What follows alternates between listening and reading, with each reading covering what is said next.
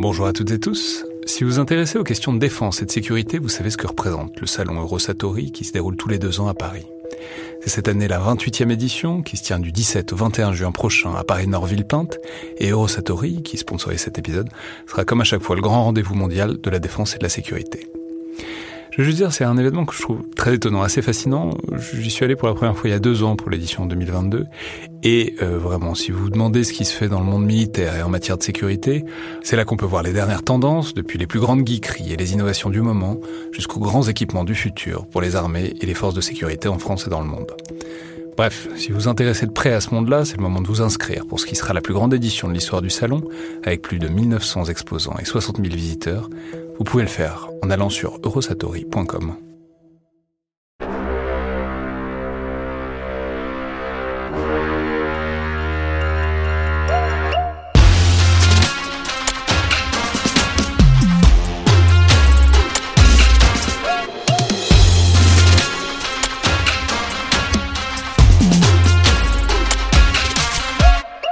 Bonjour à toutes et tous et bienvenue dans le Collimateur, le podcast de l'Institut de recherche stratégique de l'école militaire, IRSEM, consacré aux questions de défense et aux conflits armés.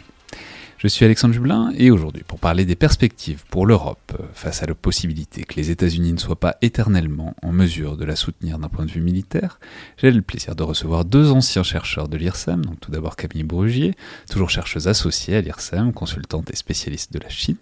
Bonjour, bienvenue dans le collimateur. Bonjour et un habitué de ce micro, mais qui a désormais quitté ses couloirs pour devenir maître de conférences en relations internationales et en sécurité internationale à l'université Queen Mary de Londres, Pierre Arroche, spécialiste en particulier de l'Union européenne et de sa défense. Alors je peux rappeler que vous étiez venu en, parler souvent à ce micro, mais la dernière fois je pense que c'était juste après le début de l'invasion russe en Ukraine, euh, pour parler de ce sursaut euh, de l'Union européenne en termes d'investissement et d'initiatives directes dans le domaine de la défense. Donc bonjour, bienvenue à nous. Bonjour, merci.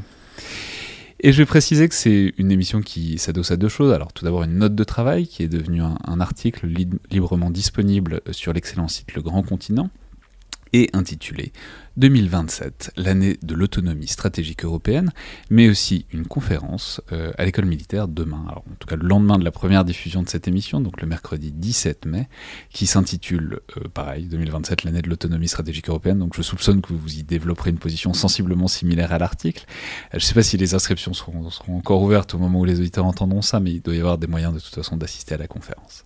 Alors c'est un article, un travail où vous plaidez donc très fortement pour l'autonomie stratégique européenne, ce qui surprendra pas nécessairement ceux qui connaissent euh, votre travail, Pierre, mais euh, ou qui, vous ont déjà écouté dans, vos précédents passages dans le podcast, mais avec une perspective temporelle qui est celle de 2027 et donc un horizon précis où vous indiquez que c'est disons, une ligne, un horizon crédible pour que euh, la Chine décide d'envahir Taïwan et que ça précipite une crise ou même une guerre avec les États-Unis. Mais pas seulement, d'ailleurs, il pourrait y avoir aussi d'autres motifs de confrontation, même si celui-là est, le plus évident, c'est celui dont tout le monde parle en permanence et que les États-Unis pourraient donc se retrouver dans une situation compliquée, à devoir faire face euh, à un front en Asie qui leur laisserait pas nécessairement euh, les moyens de continuer à soutenir l'Europe d'un point de vue militaire, comme ils le font actuellement et depuis longtemps, et euh, comme un bon nombre de pays européens comptent dessus. Alors c'est une prise de position qui est tout à la fois intéressante, pleine d'espoir et aussi très stimulante, puisque ça croise certaines des très grandes questions stratégiques d'aujourd'hui et de demain, que sont par exemple la montée de la Chine, le déclin au moins relatif des États-Unis et euh, la possibilité d'une confrontation entre les deux, notamment autour de Taïwan, avec par-dessus donc la position euh, européenne dans tout ça et les capacités militaires qui y sont associées, sur fond évidemment de guerre de haute intensité en Ukraine. On, va évidemment reparler de tout ça, mais j'aurais aimé commencer par euh, le fait que, enfin, l'un de vos points de départ qui m'a beaucoup intéressé, c'est la vision stratégique américaine et euh, la conscience que les États-Unis ont de leurs capacités, parce que vous vous appuyez notamment sur la littérature stratégique américaine et en particulier le document qui sort régulièrement et qui émane du département d'État, qui est très structurant, qu'on regarde peut-être pas toujours assez en France, qui est la National Defense Strategy, et en l'occurrence, notamment celle de 2018, où vous indiquez que les États-Unis font à ce moment-là une sorte de pivot vers ce qu'on pourrait appeler la théorie d'une seule guerre, en tout cas ce qu'ils appellent le One War Standard. Alors peut-être expliquez-nous ce que tout ça recouvre, en fait, quelle, est la réflexion euh, stratégique américaine qui se déploie à partir de ce moment-là. Pierre Arroche? Oui, alors en fait, cette National Security Strategy, elle théorise un basculement déjà dans la compétition avec les grandes puissances. C'est l'idée que les États-Unis ont tourné la page des guerres du début des années 2000, euh, où on s'orientait vers euh, des guerres euh, de plus, de, plus faible intensité, ou pas avec des, grosses puissances type l'Afghanistan, l'Irak, ou même envisager des choses avec la Corée du Nord, etc. Donc là, c'est plus, on rentre dans la compétition avec des grandes puissances en, train de monter en puissance en plus. Et dans cette logique, euh, une conséquence qui en a été tirée, c'est si on veut s'armer pour faire la guerre à une grande puissance, on ne peut pas être prêt à euh, de nombreux conflits simultanés. C'est quelque chose qu'on pouvait envisager contre des puissances moyennes ou petites, mais face à une grande puissance, euh, on est prêt, si on veut être réaliste, à... Alors c'est un peu plus qu'une guerre, disons, c'est une guerre et demie, diraient des Américains, c'est-à-dire s'engager à fond dans une guerre contre une grande puissance tout en faisant ce qu'il faut pour dissuader les tentatives opportunistes de la part d'une autre puissance.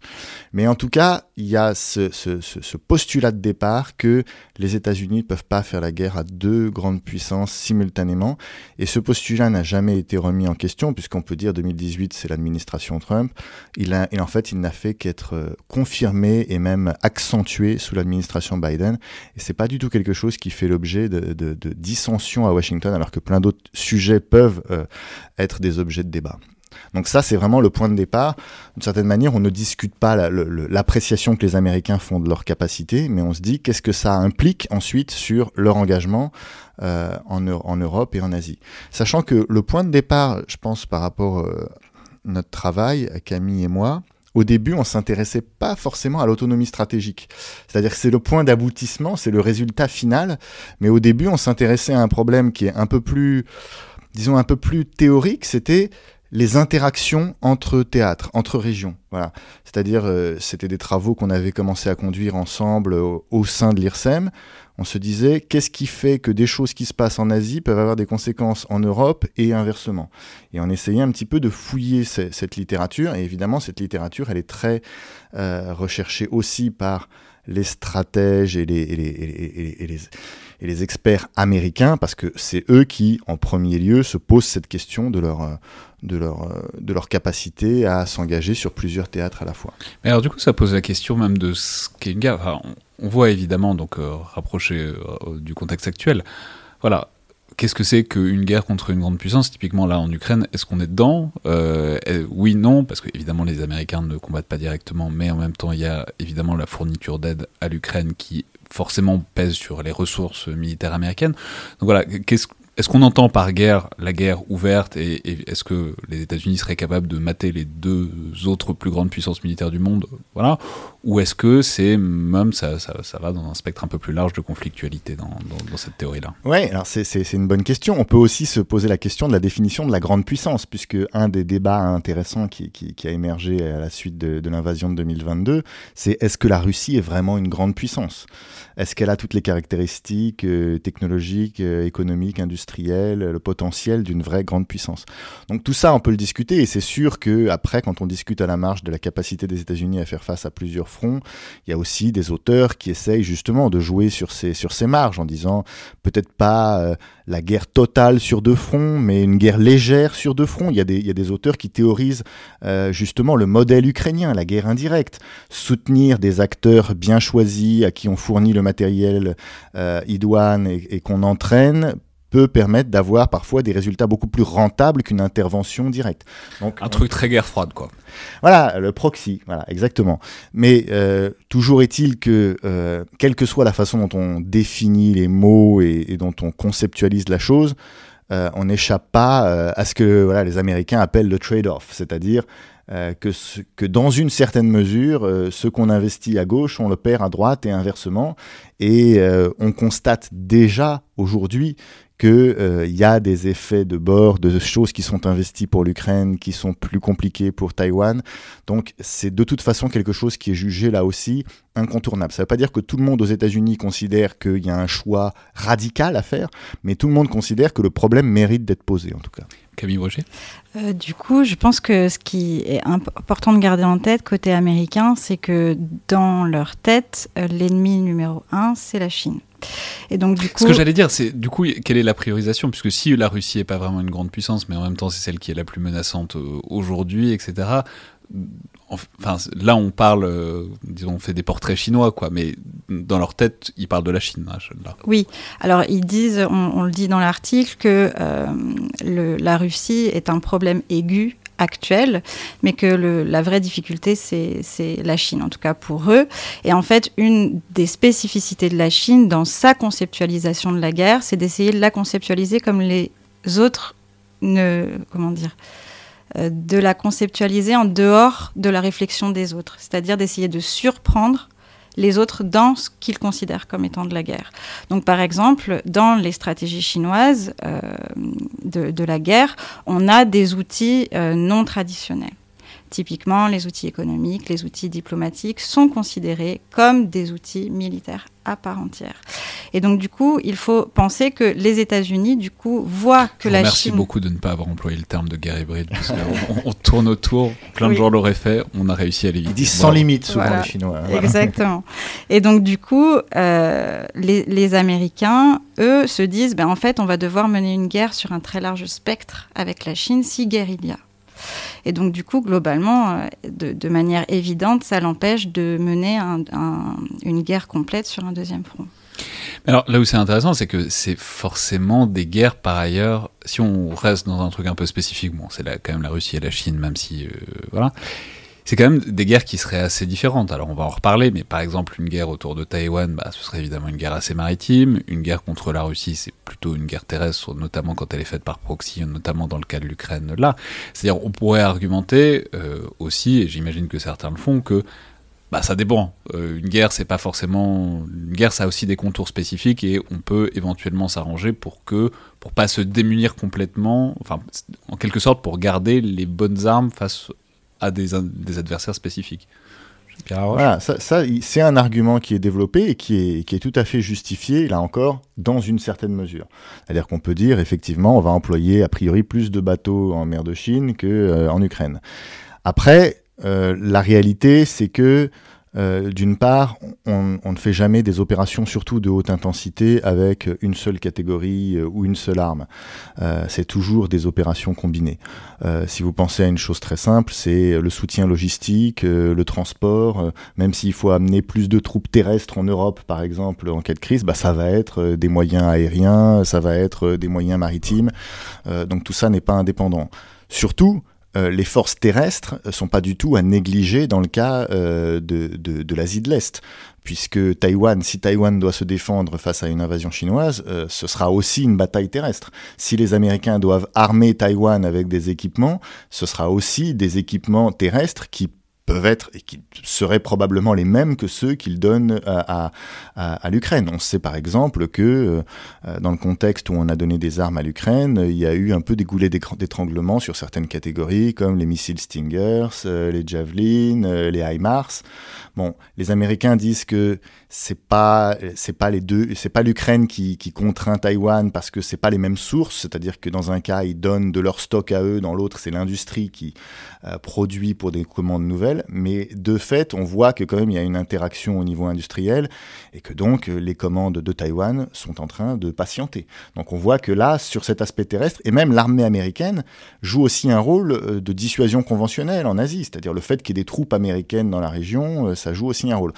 Et puis, de façon générale, là, l'argument, je dirais, le plus, le plus important, c'est que, en termes d'efforts financiers et d'attention politique, là, euh, on voit bien que euh, s'engager sur deux guerres à la fois, bah, ça coûte deux fois plus cher. Hein. Il n'y a pas de. Ouais, mais ce, que ce que j'allais dire, c'est en même temps, Taïwan, euh, contrairement à l'Ukraine, il y a une sorte d'épaisseur historique. Enfin, ça fait au moins 50 ans que les États-Unis soutiennent Taïwan dans la Ça fait bien plus longtemps, mais en tout cas, ça a été reclarifié euh, au début des années 70. C'est-à-dire, on pourrait penser que la fourniture de matériel à Taïwan, enfin, il y a quand même euh, plusieurs décennies de stocks qui s'empilent et qui ont continué à s'empiler depuis quelques années. C'est-à-dire, on pourrait dire, en quelques, les goulets d'étranglement, c'est parce qu'il a fallu apporter énormément à l'Ukraine tout de suite avec une invasion qui a été plus ou moins facilement prévue on pourrait dire, bah, Taïwan, peut-être que les choses ont déjà quand même pas mal été faites depuis un certain temps. Camille Brugier en fait, euh, pour la question taïwanaise, la position américaine, elle est claire que depuis Biden. Euh, auparavant, vraiment, il y avait un souhait de garder une ambiguïté euh, stratégique autour de Taïwan pour les administrations précédentes. avant l'administration Biden, effectivement, les Américains armaient Taïwan, mais il n'y avait pas de logique très claire de si il se passe quelque chose, on vient vous aider. Donc du coup, on a, les Américains ont armé Taïwan pendant longtemps, et, euh, mais pour autant, aujourd'hui, Taïwan n'est pas en capacité, en fait, de se défendre seul face à la Chine et surtout à l'armée chinoise moderne, c'est-à-dire l'armée euh, telle que la Chine la présente, l'armée chinoise telle qu'elle la présente, c'est-à-dire une armée vraiment qui serait puissante sur euh, tous les corps d'armes. Mhm. Bah, justement, parlons-en, puisque c'est la, perspective, c'est l'horizon euh, de, votre article, c'est donc 2027, cette espèce de date butoir. Alors voilà, pourquoi est-ce que c'est celle que vous avez choisie, ce 2027 Qu'est-ce que ça recouvre? Qu'est-ce que, À quoi est-ce que ça correspond? Camille Vaugier? Alors 2027, c'est euh, la nouvelle date euh, de modernisation de l'armée chinoise. C'est-à-dire que la, Chine a dit qu'elle voulait moderniser son armée et devenir en fait une armée de premier rang à l'horizon de 2049. Et jusqu'ici, en 2049, on peut rappeler, c'est le, ce sera le centenaire de la République populaire de Chine, et on sait que pour eux, c'est vaguement important les anniversaires. C'est super important, ce 2049. Et en fait, euh, au départ, le, il y avait une date intermédiaire de 2035 pour en fait devenir une armée de quasi rang mondial, mais pas tout à fait. Voilà, en gros, pour être pour être aussi clair que l'armée l'est. Et en fait, cette date a été avancée par-ci à 2027. Alors, ce qu'il faut savoir, c'est que 2027, c'est le centenaire de l'APL. Mais à la limite, ça, c'est pas très important. Donc l'APL, l'armée populaire de libération, c'est-à-dire même pendant la guerre civile chinoise, c'est à ce moment-là qu'ils ont créé le, le, bras armé. Quoi. Voilà, exactement. Et la deuxième raison, qui je pense est la plus importante, c'est que ça sera l'année où Xi Jinping va essayer de briguer un quatrième mandat. Ok. Donc, 2027, c'est une perspective euh, plus réaliste, c'est-à-dire ils se, construisent aussi avec cette date en tête, c'est ça? Voilà, en fait, il y a un objectif euh, chinois pour 2027 en termes de modernisation de l'armée. Ça ne veut pas du tout dire que la Chine va réussir à moderniser euh, tout ce qu'elle souhaite et tout ce qu'elle dit pour 2027. Mais en fait, c'est juste, elle a ce souhait-là. Et en fait, nous, comme on n'est pas en capacité de voir exactement euh, ce que la Chine fait, ce que la Chine modernise dans son armée, ben, on se dit, comme les Américains, ben, on va partir du principe qu'ils euh, ont raison sur leur horizon, l'horizon qu'ils se fixent pour eux-mêmes. Et alors plus précisément, donc parce que c'est hyper vague quoi la modernisation, donc c'est une modernisation qui, enfin je veux dire ils sont en modernisation depuis 30 ans, ils le seront encore dans 30 ans, enfin c'est une modernisation qui leur permettrait quoi Taïwan, c'est ça? Ah, c'est un des enjeux, c'est-à-dire est-ce que c'est un moment où ils seront capables d'avoir cette option. À aucun moment, d'ailleurs, on se dit les Chinois auront l'intention d'envahir Taïwan en 2027 parce que euh, pour des raisons politiques. On se dit ils veulent avoir cette option. Mais ce qui est peut-être même plus, ils le disent ça. Enfin, je veux dire, ils le disent pas explicitement, mais c'est comme ça que l'interprètent les Américains. Et c'est finalement ça qui est le plus intéressant pour nous, c'est-à-dire les Américains se disent 2027, ça devient aussi une échéance pour nous. C'est-à-dire, c'est une échéance de modernisation pour euh, l'armée chinoise, donc ça doit être une échéance de préparation pour les forces américaines pour être prêts à faire face à l'idée qu'à ce moment-là, les Chinois seront capables d'envahir Taïwan. Et c'est un peu ce raisonnement par ricochet qu'on essaye de faire, c'est-à-dire ce qui est une date importante pour les Chinois le devient pour les Américains, mais donc est-ce que ça doit l'être aussi pour les Européens? C'est comme ça qu'on fonctionne. Et finalement, euh, au bout du compte, même si les Chinois n'arrivent pas forcément à moderniser leur armée et encore moins à se dire on est prêt et encore moins à décider politiquement d'appuyer sur le bouton pour lancer une invasion, on pense que à cause de tous ces effets d'anticipation, 2027 est quand même une échéance qui a un sens et qui est importante. Hmm. Oui, parce qu'on peut préciser, il n'y a pas de. Enfin, on le dit tout le temps. Enfin, on présente souvent Taïwan comme si euh, c'était juste une question de jours, de semaines et de mois euh, et que ça va bien finir par arriver un jour peut préciser, euh, bon, il n'y a pas de fatalité à ça, quoi. C'est possible, ça fait partie de l'éventail des possibles. C'est évidemment, c'est un peu ce que vous indiquez, c'est la perspective structurante à laquelle réfléchissent les Américains, Taïwan et plus, plus généralement l'émergence de la Chine dans la, région. On n'a pas de garantie particulière, même si ça a l'air d'être une sorte d'obsession, de, notamment pour Xi Jinping. que ça va arriver ni aujourd'hui, ni demain, ni en 2027, hein, Camille. Oui, alors c'est une obsession pour Xi Jinping, c'est une obsession aussi pour les Américains. Très clairement, euh, il y a une double obsession euh, sur Taïwan. Ce qui est sûr, c'est que Taïwan, au fur et à mesure euh, des, dernières décennies, est, comment dire, devenu une priorité et aussi a été destitué comme priorité. Par exemple, pour Jiang Zemin, euh, qui est un des leaders chinois euh, de la fin des années 90 et du début des années 2000, il disait bon bah Taïwan oui c'est important mais en fait ce qui est important c'est que les gens en fait euh, ils, aient de quoi manger, ils s'enrichissent. Donc du coup il y a eu des moments au fur et à mesure en fait du changement des élites chinoises euh, où en fait Taïwan est devenu moins important pour la Chine. Donc on n'est pas du tout euh, à l'abri entre guillemets euh, de si Xi Jinping par exemple était destitué avec une nouvelle élite de Taïwan qui redeviendrait un non-sujet en Chine. Oui, parce que ça, on peut le préciser. Enfin, je, peux mentionner le, très très bon livre de Pierre Grosser qui est sorti il n'y a pas très longtemps, qui s'appelle L'autre guerre froide chez Scénarisation. Je pense qu'on en parlera prochainement dans le collimateur. Mais ce qui montre bien, c'est qu'il y a aussi, surestime l'unité. Enfin, je veux dire, il y a une diversité, il y a un débat, il y a aussi plein de gens et plein d'élites en Chine comme aux États-Unis qui n'ont pas forcément intérêt à une guerre, notamment pour des raisons économiques. Enfin, pour, il y a plein de. Enfin, je veux dire, euh, Pierre Grosser le fait très bien dans son bouquin, il y a autant de raisons pour ne pas faire la guerre, voire plus que pour la faire. Ça ne veut pas dire qu'elle n'aura pas lieu. Ça veut dire que euh, c'est pas non plus, euh, c'est pas non plus une loi physique qui, qui fait que ça, ça, va finir par exploser. Pierre, et, sur cet aspect, il n'y a pas de fatalité. Ce qui est intéressant, c'est que parfois des, des, des militaires américains euh, le disent. On, on, en avait discuté une fois avec Camille et on entendait le, le, le chef d'état-major des armées américains, Miley, qui disait il faut essayer de calmer un peu la rhétorique, euh, arrêtons la surchauffe euh, de l'anticipation, euh, essayons de, garder la tête froide, la guerre n'est pas une fatalité. Donc il y a ça un petit peu, il, peut y avoir ça du côté chinois, il peut y avoir ça aussi du côté américain, l'idée que il faut être prêt, mais que ça ne veut pas dire qu'il faut un emballement non plus. Et c'est un super, enfin bon, ça renvoie à des questions théoriques très classiques en théorie des relations internationales sur les risques d'escalade et sur le fait que les escalades de propagande deviennent des prophétie autoréalisatrice tout à fait parce que euh, incompréhension mutuelle et ça finit par exploser alors que personne n'en avait l'intention. Et, à l'inverse, il y a des gens qui vont dire euh, mais vous faites fausse route, le meilleur moyen d'empêcher c'est la dissuasion et donc le meilleur moyen c'est d'en parler beaucoup, euh, d'envoyer énormément de signaux d'une grande fermeté pour dire nous sommes prêts, ne pariez pas sur une faiblesse américaine parce qu'on est remonté comme des coucous et on répondra très très très très fort. Voilà. Mmh. Bon. On verra bien. en tout cas, les deux, les deux ont des arguments théoriques, quoi. Ouais.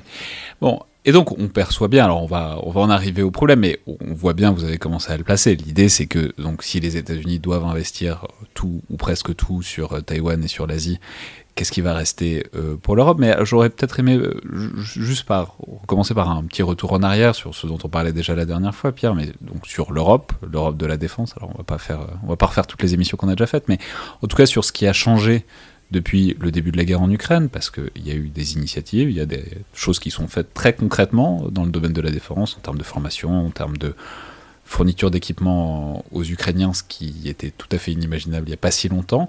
Donc, juste, on en est où? Euh, qu'est-ce qu'on fait et où est-ce que ça s'arrête Parce que ça s'arrête aussi assez rapidement quand même. Hmm. C'est intéressant parce que a priori, on aurait pu penser que l'Union européenne n'aurait pas un rôle euh, très important sur le terrain militaire. Sur le terrain économique, les sanctions, oui, ça s'était attendu. Sur le terrain militaire, pas forcément parce qu'une guerre en Europe impliquant la Russie, on se dit a priori c'est un travail pour l'OTAN et c'est tout. Et l'Union européenne, historiquement, s'occupe plutôt de crises en dehors du, du, du, continent européen. Mais il y a plusieurs choses qui ont joué. D'une part, cette nouvelle instrument euh, qui relativement, c'est-à-dire qu'il existait déjà avant la guerre, et ce qui lui a permis d'être utilisé, la facilité européenne pour la paix, qui permet de rembourser les États qui donnent euh, des armes à l'Ukraine, et puis des instruments traditionnels euh, d'opérations militaires de formation, c'est-à-dire une opération de formation des, des, troupes ukrainiennes en dehors du territoire ukrainien, donc principalement en Pologne et en Allemagne.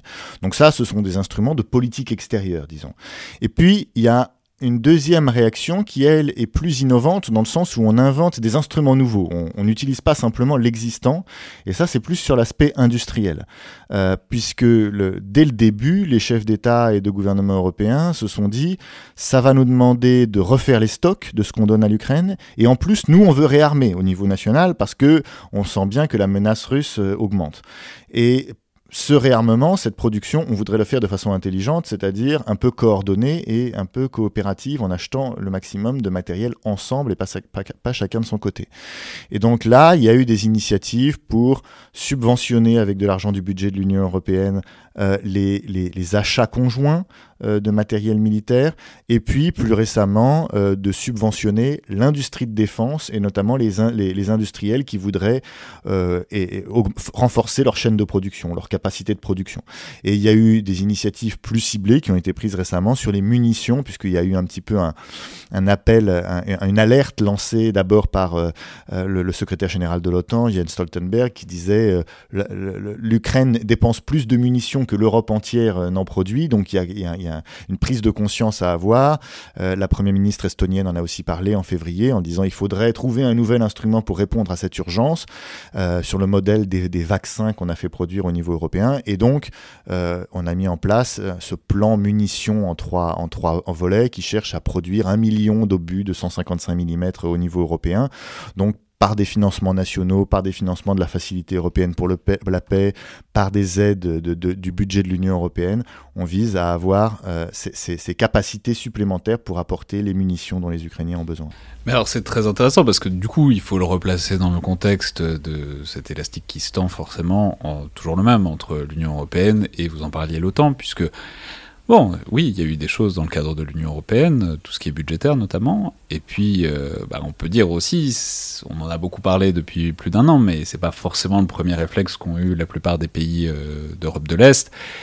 Ils sont plutôt dit heureusement qu'on est dans l'OTAN. Enfin, et d'une manière générale, il y a aussi une tendance à se tourner vers les États-Unis. Enfin, je veux dire, les Polonais, par exemple, ont donné beaucoup de choses aux Ukrainiens, mais en échange de faire recompléter leur stock par euh, les États-Unis. Donc ça, ça a renforcé euh, l'Union européenne euh, à plein de niveaux structurels, mais l'urgence, ça a été euh, l'urgence. Enfin, elle, elle est apparue dans le cadre de l'OTAN. C'est aussi et surtout l'OTAN qui s'est beaucoup renforcé. Je, je, distinguerai deux choses. Je distinguerai l'OTAN et la relation bilatérale avec les États-Unis.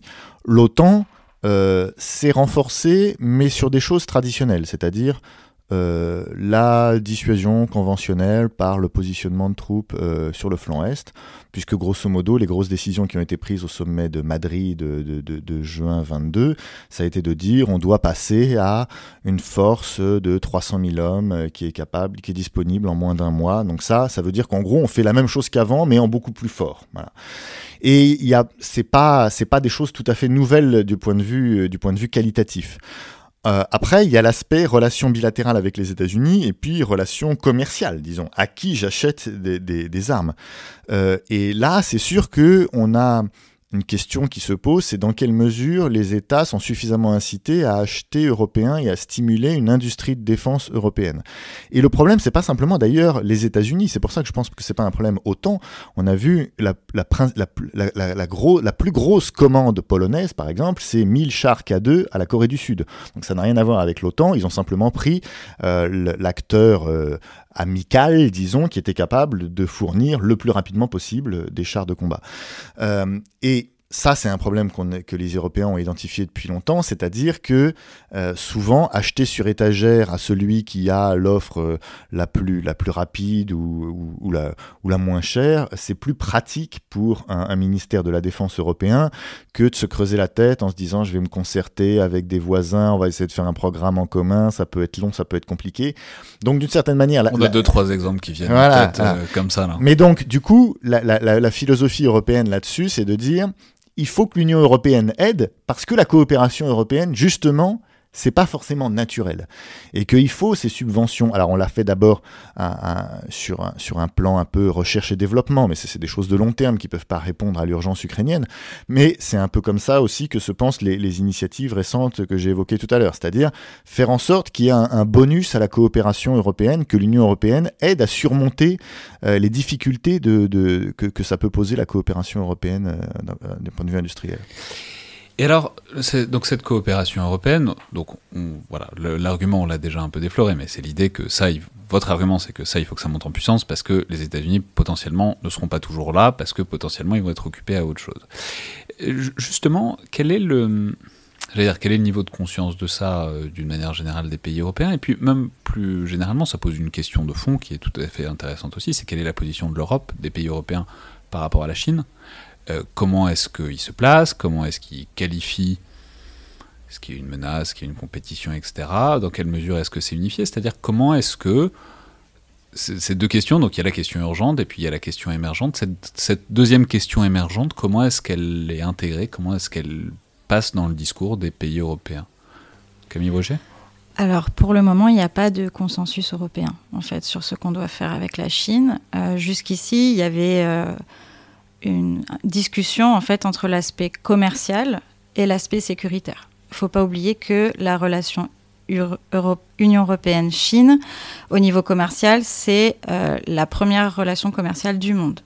Devant la relation commerciale entre l'Union européenne et les États-Unis, et devant la relation commerciale entre les États-Unis et la Chine. Donc c'est quand même beaucoup de revenus, à la fois pour l'Union européenne et pour la Chine. Donc du coup, euh, il y a cet élément de sécurité qui a commencé à émerger depuis 2018 euh, à peu près, où l'Union européenne a commencé à se dire ah en fait la Chine, euh, on ne peut pas que commercer de façon transparente avec elle.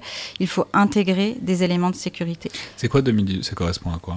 2018, ça correspond un petit peu au basculement allemand, c'est-à-dire qu'en 2017, en fait, l'équivalent du, du, MEDEF allemand, le BDI, de son petit nom, euh, a dit attention, euh, la Chine est un compétiteur. Donc à partir de là, en fait, l'Allemagne a changé de position. Et l'Allemagne euh, a commencé à dire, ben, en fait, on a un problème euh, avec la Chine également. Et ça, ça a permis en fait à l'Europe, à l'Union européenne, d'avancer dans la discussion, puisque jusqu'ici, l'Allemagne bloquait à chaque fois qu'il y avait des enjeux commerciaux, ce qui est normal, puisque l'Allemagne est la principale bénéficiaire en fait de cette relation. Euh, c'est fou tout ce qu'un tout ce qu'un consortium de patrons peut, peut amener comme euh, évolution stratégique. Ah, ça c'est ça c'est vrai.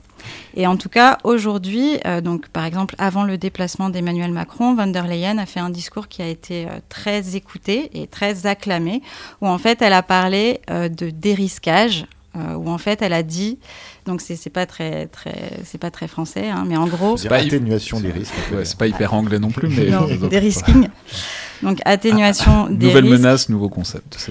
voilà, c'est ça. Et en fait, c'est l'idée en fait de vraiment euh, traiter les choses secteur par secteur euh, et d'avoir une approche non plus globale de la Chine, mais vraiment de euh, voir en fonction de, de, nos intérêts stratégiques. Si la continuation en fait des relations commerciales avec la Chine vaut le coup ou pas. C'est intéressant parce que ce que vous indiquiez tout à l'heure, c'est que la Chine, au contraire, c'est un spectre, tout est mélangé, et nous, on cherche au contraire à séquencer, et à séparer, à cloisonner les cases en quelque sorte. tout ben, en fait, avant, euh, dans la relation Union européenne-Chine, il y avait un cloisonnement, c'était très clair. Donc les aspects sécuritaires étaient traités à part des aspects commerciaux, et ça permettait en fait à la relation commerciale d'avancer sans avoir les problèmes politiques. Donc, par exemple, quand il y avait des questions, par exemple, vis-à-vis des droits de l'homme, on les traitait à part. Les questions commerciales continuaient d'avancer normalement, alors que les questions politiques étaient traitées par d'autres instances et d'autres euh, forums. Et de ce point de vue-là, il y a eu euh, le cas intéressant et Enfin, justement, quelle importance a été le cas de la Lituanie? Alors, j'ai plus la date en tête comme ça, mais c'est justement avec euh, des sanctions commerciales très fortes de la Chine contre la Lituanie parce que euh, j'aurais dû réviser, mais parce qu'ils ont accepté l'ouverture d'un consulat de Taïwan en Lituanie. Un bureau à Taïwan, oui, oui. De, donc, de ce point et donc des sanctions commerciales de la, de la Chine contre un État membre de l'Union européenne. C'est-à-dire, et il me semble qu'on en avait parlé, mais il me semble que ça, a joué un rôle quand même dans, cette prise de conscience. C'est déjà après euh, ce qu'évoque Camille, c'est-à-dire Camille, euh, elle parlait plus là de 2018-2019, la publication de la, nouvelle euh, stratégie européenne vis-à-vis de la Chine en mars 2019, qui était déjà un moment important. L'affaire de la Lituanie, ça a joué pour un instrument particulier, dans le cadre d'ailleurs d'un débat sur un instrument particulier, qui est l'instrument anti-coercition.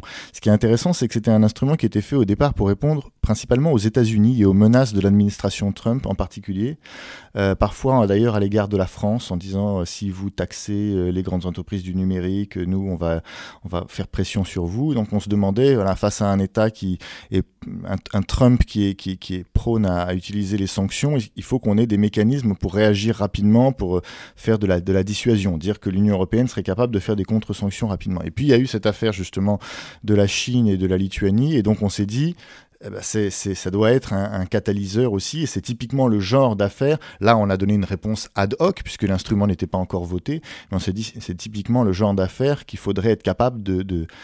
à laquelle il faudrait être capable de répondre en européen, en bloc et rapidement si ça se produisait à l'avenir. Et globalement, sur la Lituanie, ce qui est intéressant, c'est que la Chine a mis à jour en fait sa position. C'est-à-dire que jusqu'ici, l'Union européenne demandait à la Chine de la traiter comme Union européenne dans les questions commerciales. Et là, les sanctions en fait ont visé un État en particulier. Ce que l'Union européenne en fait, elle a, elle a bien sûr euh, utilisé euh, de façon ad hoc l'instrument anti-coercition, mais elle a aussi porté plainte auprès de l'Organisation mondiale du commerce en disant attendez, vous pouvez pas pouvez pas euh, faire un préjudice sur un État membre. Du coup, vous avez un problème avec l'Union européenne et on va contre vous.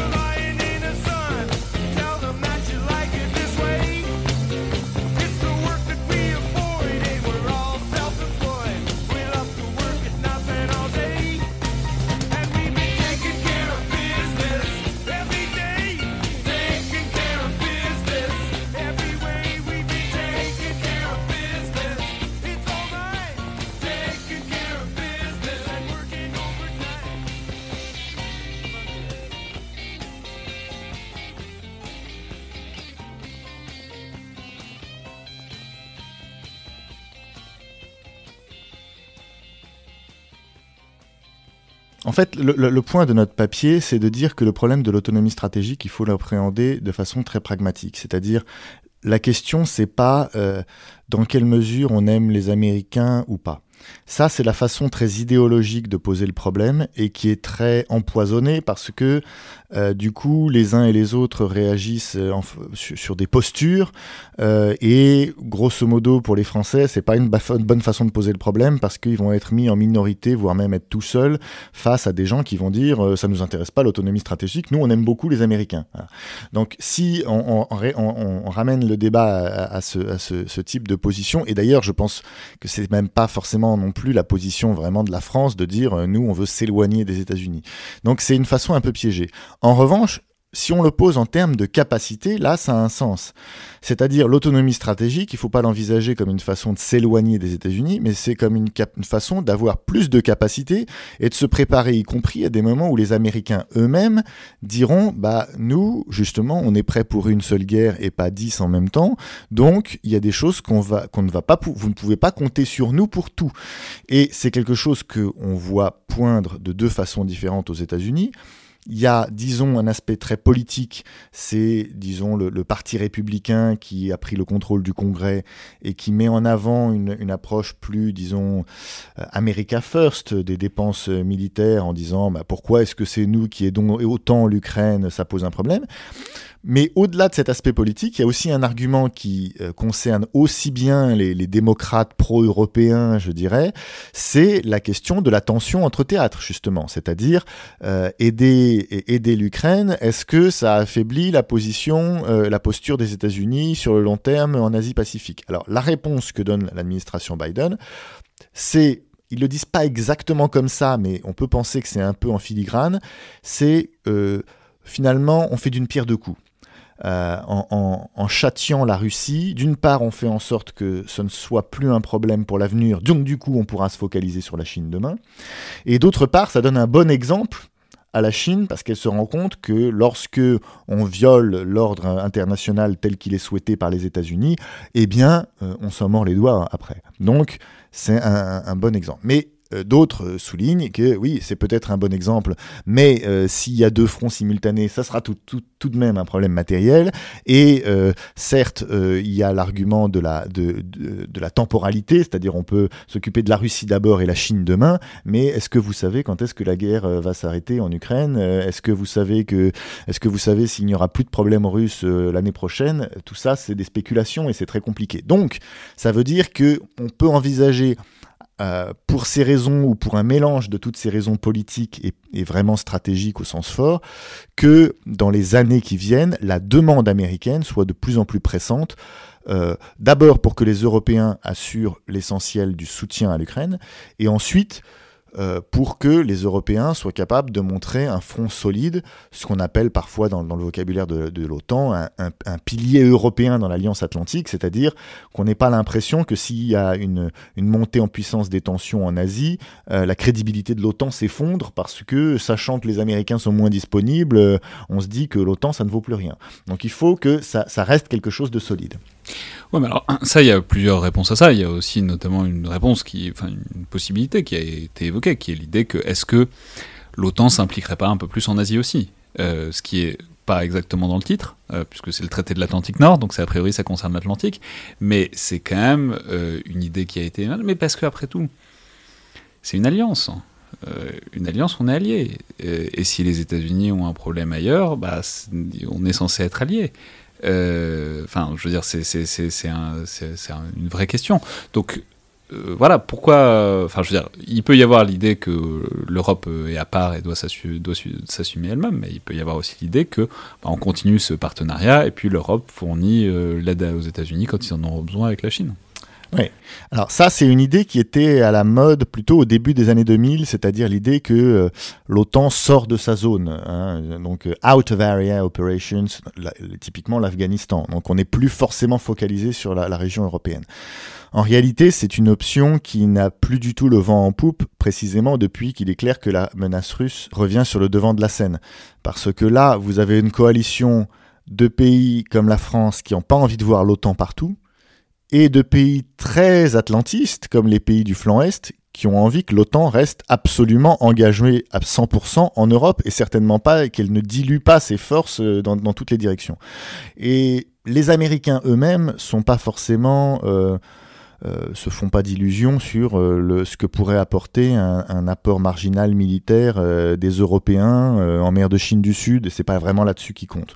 Donc pour toutes ces raisons, parce que ça embêterait beaucoup les Européens et parce que ça n'apporterait pas nécessairement beaucoup, en réalité c'est une option qui est écartée, et a fortiori avec l'invasion totale de, enfin la, tentative d'invasion totale de l'Ukraine par la Russie en 2022, l'identité européenne de l'OTAN ne fait que se renforcer plutôt. Et alors, bah du coup, qu'est-ce qu'on fait? Donc, c'est puisque c'est un article qui est une prise de position, qui est une prise de, enfin, qui fait des propositions aussi. On passe par où? Parce que 2027, euh, c'est demain en fait. Euh, notamment d'un point de vue capacitaire, euh, quand il s'agit de bâtir des capacités. Enfin, vous faites référence, on avait fait un, un, un épisode avec Hugo Meyer où ils avaient très bien montré dans un très bon article que en fait, globalement, l'Europe ne peut absolument rien faire sans les États-Unis et sans l'OTAN sur tout un tas de capacités, notamment le C2, le Command and Control. On est entièrement dépendant de l'architecture euh, otanienne et donc américaine. S'il faut bâtir ces capacités à partir de zéro, euh, 5 ans c'est court, hein, 4 ans maintenant. Euh, donc l'idée, c'est quoi? En fait, on commence par où et où est-ce qu'on, où est-ce où est-ce qu'il faudrait arriver selon vous? L'argument selon lequel on, ne fait rien sans les États-Unis, je pense qu'on pourrait le relativiser. Euh, je, peut-être, que je l'ai dit, mais, mais, je le pense pas. C'est pas exactement ça. C'est que pour euh, opérer activement, on est entièrement dépendant des États-Unis sur certains segments. Je comprends, mais euh, si on voit ce qui se passe en Ukraine, je pense que justement, ça montre que, alors évidemment, les Ukrainiens sont aidés, sont équipés, sont entraînés, mais penser que euh, la menace russe est tellement puissante que en fait euh, euh, il faut un engagement à 100% des Américains sur toutes les catégories, ça me semble exagéré comme comme enjeu. D'une certaine manière, je pense que la façon, la tournure de la guerre en Ukraine est de ce point de vue-là rassurante sur l'autonomie stratégique, c'est-à-dire que avec du soutien, si l'Ukraine est capable de tenir tête euh, à la Russie, alors j'espère que s'il y avait un problème direct avec la Russie, on n'aurait pas à, souffrir autant, en tout cas les alliés de l'OTAN n'auraient pas à souffrir autant que les Ukrainiens, mais disons que euh, ça montre quand même qu'il y a moyen de résister aux Russes. Euh, voilà, je pense dit comme ça. Qu'est-ce qu'il faut faire? Eh Justement, l'enjeu du papier, c'est de dire il faut d'abord intégrer cette échéance, c'est-à-dire arrêter de penser uniquement au court terme. Euh, aujourd'hui, soit on se focalise sur ce que fait la Russie aujourd'hui, ou sur l'aide qu'il faut apporter à l'Ukraine aujourd'hui.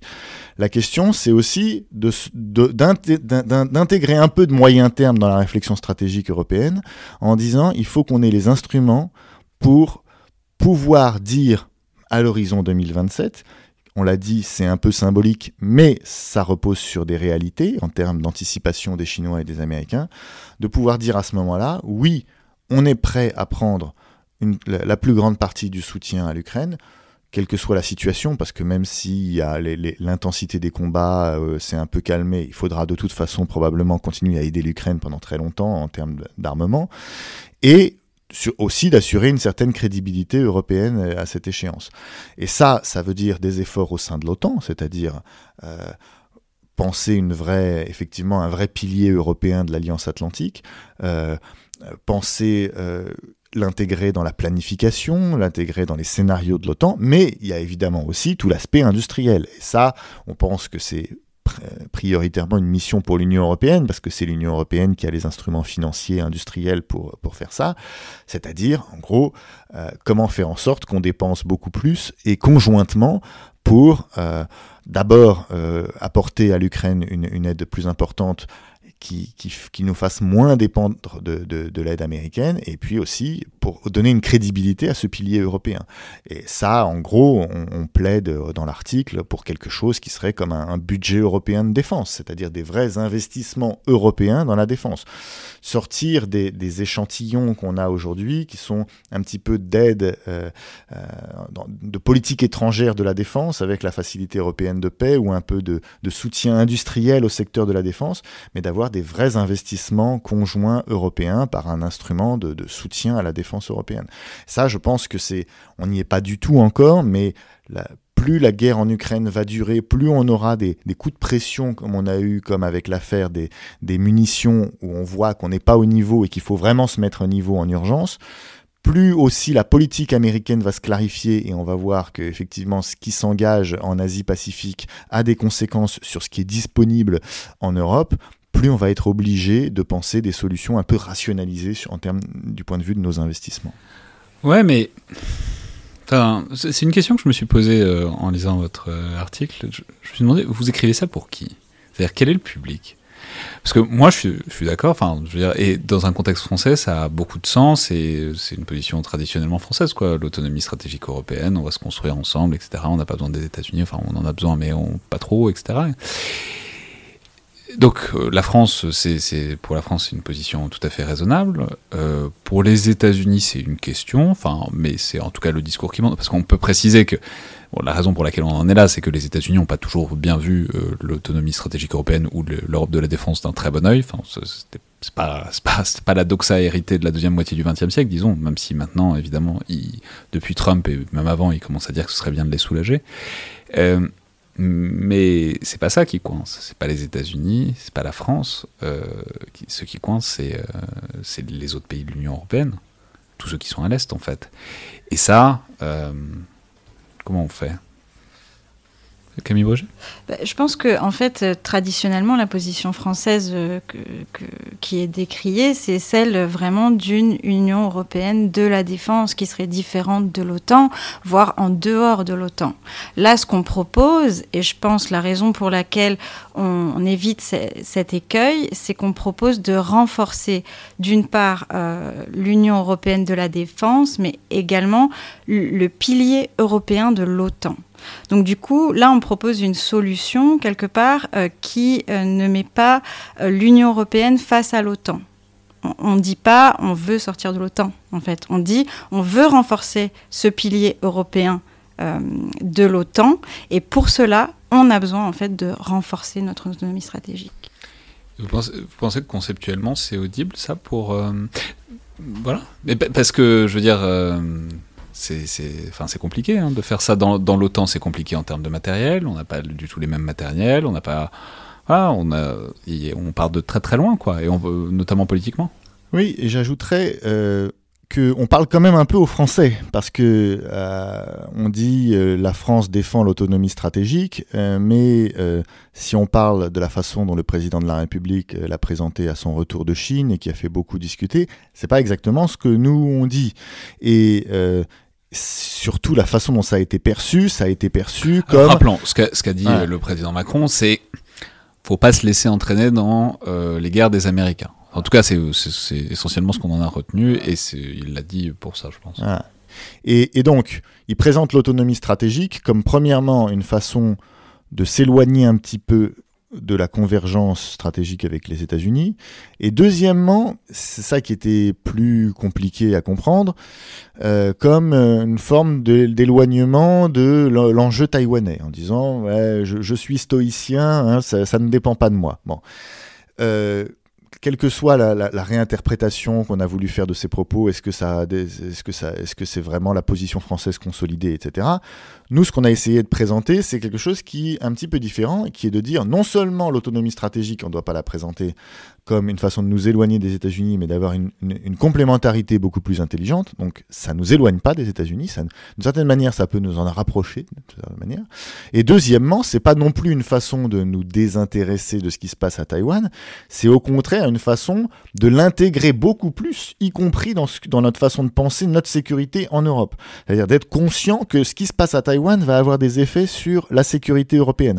Donc c'est pas euh, c'est à l'autre bout du monde, ça nous intéresse moins. C'est au contraire, ça doit être un facteur qu'on prend en compte dans l'Union européenne, dans l'OTAN, dans notre façon de penser la sécurité européenne, et on doit en tenir compte sur la façon dont on pense l'avenir de la défense européenne. Et que donc, et aussi parce que avoir une défense européenne plus solide, euh, je parlais avec un journaliste japonais il y a pas longtemps, il disait oui, une défense européenne plus solide, ça pourrait garantir la stabilité en Asie, contribuer en tout cas à la stabilité euh, euh, en Asie-Pacifique aussi. C'est-à-dire, c'est un peu comme ça que, nous on le pense. C'était ça le dialogue que j'avais, c'est-à-dire, oui, on pense que ça contribue d'une certaine manière par cette, par ce rééquilibrage du, fardeau aussi à, à, donner plus de marge de manœuvre aux Américains et aussi à, à envisager plus sereinement la façon dont on peut réagir euh, à une guerre ou à une crise qui, aurait lieu en Asie de l'Est.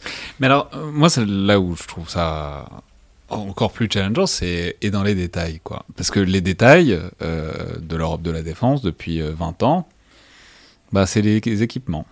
Voilà, c'est les programmes européens soit ils sont enlisés, soit ils en sont pas loin, hein, que ce soit le, MGCS, donc euh, le char de combat, le char de combat, euh, l'eurodrone, euh, etc. Enfin, il y en a d'autres. Hein. Il, y a des réussites, hein, mais plutôt bilatérales que, enfin, bref. Et ça, puisque c'est par là qu'on passe et que c'est là que ça coince, je vois pas, enfin, on s'en fiche, mais le, de mon avis, mais comment est-ce qu'on décoince la chose? Parce que les pays de l'Est, vous pouvez leur dire qu'il faut renforcer le pilier européen. Ils vont dire bah, très bien, euh, financez-nous, on va acheter encore plus de F-35. Et c'est comme ça que euh, on renforcera le pilier européen. C'est pas exactement euh, l'idée euh, de la France de participer à l'autonomie hmm. stratégique européenne a priori. Alors deux choses. D'une part, est-ce que c'est sur le capacitaire qu'on a qu'on a fait la défense européenne pendant les, les, 20 dernières années Pas tout à fait. En réalité, ce qu'on appelait la, coopération européenne en matière de défense à partir du début des années 2000, c'est quelque chose de tout à fait différent qui est une focalisation sur les opérations militaires, donc un pilier opérationnel. Cet aspect industriel, il a été plutôt secondaire autour du travail de l'Agence européenne de défense, qui était important mais avec des petits montants, et il a commencé à monter en puissance très récemment avec le Fonds européen de la défense. Donc en réalité, la nouveauté, c'est pas de commencer à penser à faire des programmes conjoints, c'est de penser à avoir des instruments européens, des instruments financiers qui peuvent soutenir ces, programmes conjoints. C'est ce que je disais tout à l'heure sur la difficulté, ce que j'appelais la philosophie du Fonds européen de la défense, c'est que précisément parce que si on repose uniquement sur les bonnes volontés des industriels ou d'une poignée de ministères de la défense, la coopération c'est très difficile, il faut avoir des effets d'entraînement de budget d'un budget de défense européen. Voilà. Donc c'est ça la, nouveauté, qu'on est en train de construire un peu brique à brique ou en tournant autour du pot avec des, des instruments industriels et de politique extérieure, c'est d'avoir une vraie capacité européenne de d'entraîner l'industrie européenne derrière soi. C'est un peu le travail du commissaire breton qui, qui fait sa tournée de pèlerin auprès des industriels européens en leur disant, voilà, je voudrais soutenir votre capacité d'adaptation, je voudrais vous réorienter vers des priorités, etc. Donc avoir un effet d'entraînement auprès de l'industrie européenne et puis euh, avoir un effet d'entraînement aussi auprès des, ministères de la Défense, c'est-à-dire leur, leur, faire comprendre que leur intérêt est de passer par ces formes de, financement européen plutôt que d'avoir leur stratégie propre chacun de son côté. Donc il y, a un, changement. C'est pas la même chose de, faire de la coopération européenne en s'appuyant uniquement sur la bonne volonté à un moment donné de ceux qui veulent bien coopérer sur un projet ou d'avoir des instruments financiers nouveaux qui injecte de l'argent là-dedans. Et deuxièmement, sur les pays d'Europe de l'Est, je trouve que c'est un peu une simplification de dire, voilà, eux, idéalement, ils veulent simplement acheter à l'extérieur et ils s'en fichent. Oui, c'est sûr qu'il y a un objectif disons, de pragmatisme militaire, de dire il vaut mieux avoir une arme euh, non européenne qui est disponible tout de suite plutôt que euh, projet européen qui s'enlise. Ça, c'est vrai. Mais ils sont aussi conscients, comme tout le monde, du fait que c'est important aussi de pouvoir compter sur une industrie propre. Et d'ailleurs, quand ils font des contrats avec euh, les Sud-Coréens, les Polonais disent qu'est-ce qu'on va pouvoir construire en Pologne? Qu'est-ce qu'on va pouvoir Est-ce qu'on va pouvoir là-dessus aussi euh, entraîner le développement d'une industrie de défense nationale polonaise qui pourra bénéficier sur le long terme de ces, de, ces commandes? Euh, Et lorsque moi je parle avec des diplomates ou avec des représentants de think tanks de pays d'Europe de l'Est, quand je dis euh, l'objectif c'est que collectivement les Européens aient une industrie de la défense qui soit plus forte que l'industrie de la défense russe, pour que collectivement on ait les moyens, que ce soit de nous réarmer ou de soutenir l'Ukraine avec des armes produites en Europe, c'est tout à fait, c'est tout à fait dans leur esprit. Ils sont pas euh, obsédés par le fait d'acheter à l'extérieur. De toute façon, d'un point de vue, d'un point de vue stratégique, c'est quand même beaucoup plus solide et beaucoup plus sûr de pouvoir compter sur une industrie européenne. Et même d'un point de vue économique, c'est quand même aussi intéressant de pouvoir euh, compter sur une industrie qu'on contrôle un peu plus que euh, d'emplois créés à l'autre bout du monde ou et d'acteurs et d'acteurs industriels qu'on contrôle beaucoup moins. Donc c'est un objectif qu'on peut partager. les Polonais, ils ont envie d'avoir une industrie de la défense forte. Euh, ils ne sont pas simplement euh, à vouloir acheter à l'extérieur. Donc, euh, à partir du moment où on, pense les choses comme ça, c'est-à-dire en se disant, l'objectif n'est pas de nous séparer des Américains, et l'objectif, c'est aussi d'être plus fort sur le flanc Est pour la défense de l'Europe, je, suis convaincu que ça, et, et en complémentarité avec l'OTAN, je suis convaincu que c'est un discours qui est tout à fait recevable dans tous les pays du flanc Est.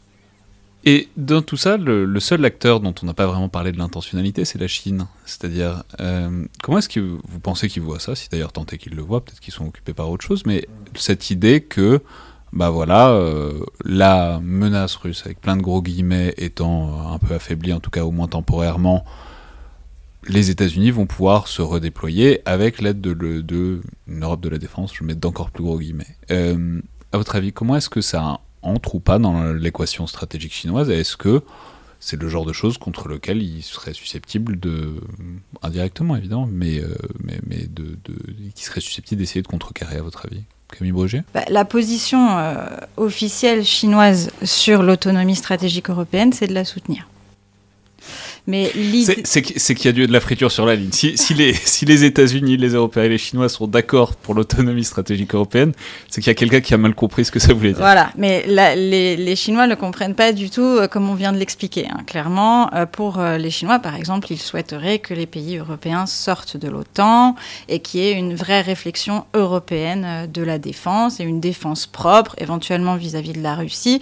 Mais en gros, leur objectif, c'est de limiter la la collusion des intérêts entre les États-Unis et les pays européens, très clairement. Et c'est la seule raison pour laquelle ils soutiennent l'idée, enfin l'idée traditionnelle de l'autonomie euh, stratégique telle que défendue euh, dans les 20-30 dernières années.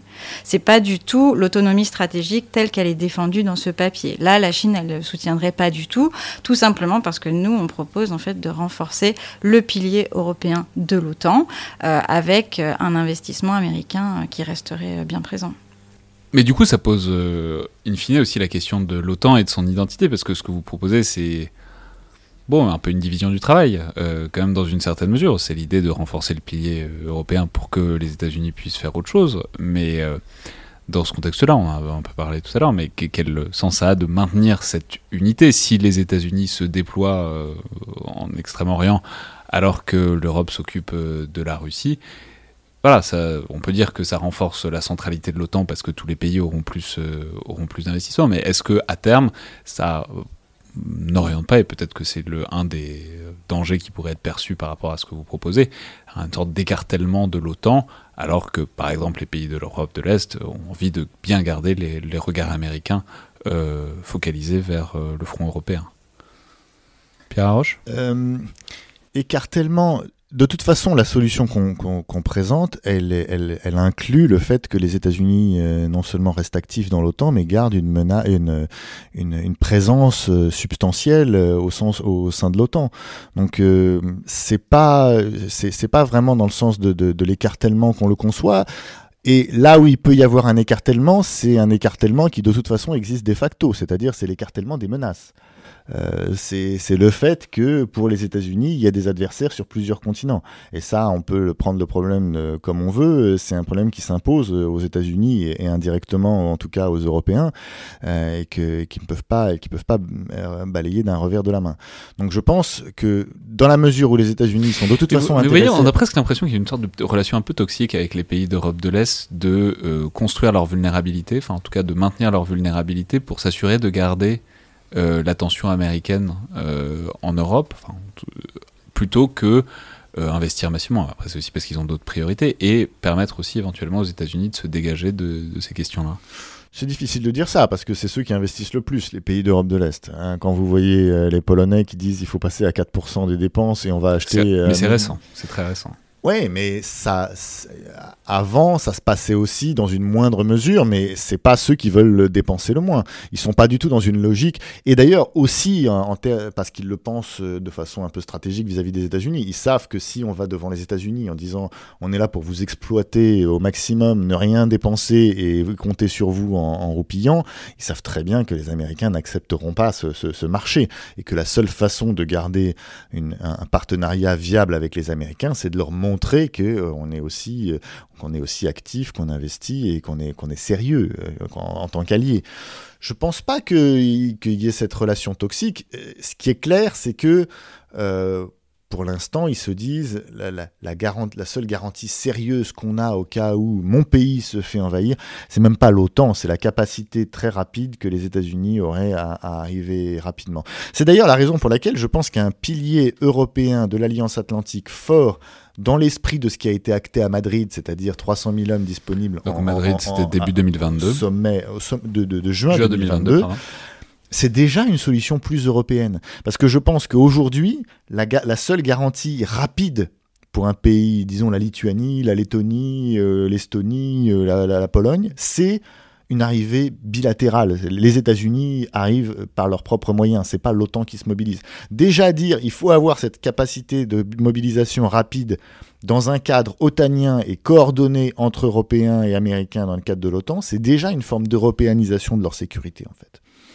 Donc euh, je pense qu'il faut le concevoir comme ça, comme un, un, progrès qui est d'une certaine manière opportuniste parce que le, euh, le, contexte stratégique invite à plus d'autonomie stratégique euh, de la part des Européens. et je pensais aussi à la question de, de l'Ukraine, puisqu'on parlait tout à l'heure du fait que les Ukrainiens montrent qu'il est capable de se battre efficacement contre les Russes. On va parler au prochain sommet de l'Alliance Atlantique euh, euh, au mois de juillet de cette année de la question de l'entrée de l'Ukraine dans l'OTAN. Eh bien, euh, moi, un des arguments que je pense qui peut être intéressant pour envisager l'entrée de l'Ukraine dans l'OTAN, c'est de dire que l'Ukraine, c'est aussi un acteur qui est capable de solidifier l'autonomie stratégique européenne. Parce que sur le long terme, ce ne sera pas simplement un État qu'il faudra aider, qu'il faudra secourir, ce sera aussi un État qui sera capable de faire profiter les autres de non seulement son, expérience, son expertise militaire, mais de sa capacité à mobiliser, euh, des forces militaires au sein de l'Union européenne ou au sein de l'OTAN. Et ça aussi, c'est, à mon avis, pas à négliger. C'est-à-dire qu'il y aura plus de demandes euh, d'autonomie stratégique de la part des Américains, mais aussi, si on arrive à gagner cette guerre en Ukraine et à faire rentrer les Ukrainiens dans le système européen, il y aura aussi plus de moyens pour mettre en œuvre cette autonomie stratégique. Très bien, merci beaucoup à tous les deux. Donc, je vais rappeler les références de l'article, donc librement disponible. Je mettrai le lien dans la description du podcast euh, sur le site, l'excellent site Le Grand Continent, intitulé donc 2027, euh, l'année de l'autonomie stratégique européenne, et donc la conférence de demain, euh, en tout cas mercredi 17 mai, à l'école militaire. Merci beaucoup à tous les deux. Merci. Merci beaucoup. C'était donc le Collimateur, le podcast de l'Institut de recherche stratégique de l'école militaire. Je vous rappelle que toutes les remarques et commentaires sont bienvenus par mail ou sur les réseaux sociaux de l'IRSEM, tout comme notes, appréciations sur les outils d'Apple Podcast ou de SoundCloud, ou même de Spotify. J'ai découvert récemment que maintenant Spotify fait, ça. Euh, vous pouvez laisser des commentaires. Enfin bon, bref, j'ai découvert ça récemment parce que je n'avais pas regardé. Je les lis, euh, on les lit, on en tient compte. Euh, donc n'hésitez pas à commenter les différents épisodes. Merci à toutes et tous, et à la prochaine fois.